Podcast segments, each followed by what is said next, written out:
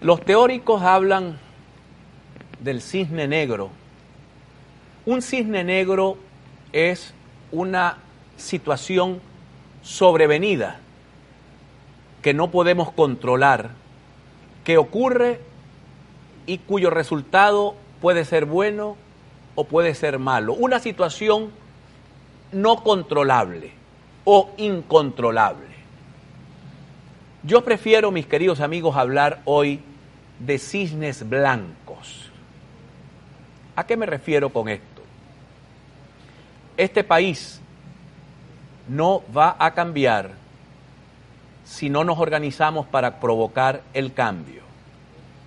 Este país no va a salir de la actual situación si la población no actúa para conquistar el cambio. Y no estoy hablando en modo alguno de violencia o de hechos armados o de ninguna naturaleza que se sobreponga a las fuerzas reales de la población y a la legítima vigencia de la Constitución Nacional. Pero les insisto, mis queridos hermanos, Venezuela continuará en esta deriva hasta que los venezolanos decidamos que Venezuela cambie.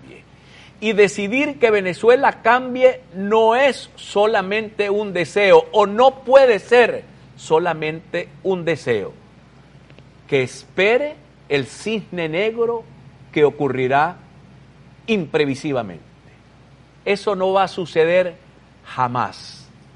Los deseos no empreñan, dice por allí el viejo adagio popular, y yo creo que tiene absoluta razón. Si usted quiere que esta situación venezolana cambie, asuma que usted tiene una participación y una responsabilidad en ese cambio, que usted tiene que actuar, que usted tiene que participar, que usted no puede quedarse callado, que usted tiene que accionar, que usted tiene que organizarse, que usted tiene que marchar, que usted tiene que plantarse. E insisto, no estoy convocando en modo alguno a enfrentamiento de venezolanos en contra de venezolanos. En todo caso, convocaría a la reconciliación nacional, que también es otro esfuerzo que debemos hacer los ciudadanos volver a reencontrar este país, que se acabe esta arbitraria e imaginaria enemistad o artificial enemistad donde han sometido a unos venezolanos a ser enemigos de otros, unos a ser escuálidos, otros colaboracionistas y otros gobierneros. Yo creo que eso tampoco nos conduce a ningún lado como pueblo. Los pueblos que tienen la mejor calidad del mundo, la calidad de vida me refiero, son los pueblos que han encontrado en la ley su horizonte y cabalgan todos con la ley en la mano, cumplen los preceptos legales, pero además tienen plena libertad para sus iniciativas ciudadanas. Usted que me está viendo tiene hijos. Usted que me está viendo tiene nietos.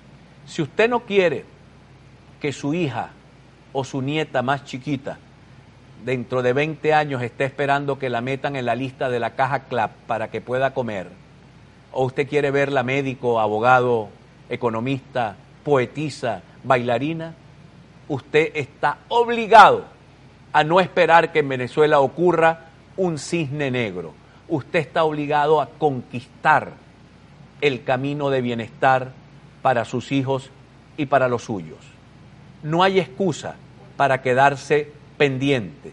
No hay excusa para esperar que pase lo que no va a pasar si usted no se pone los pantalones largos y sale a conquistar la mejor Venezuela.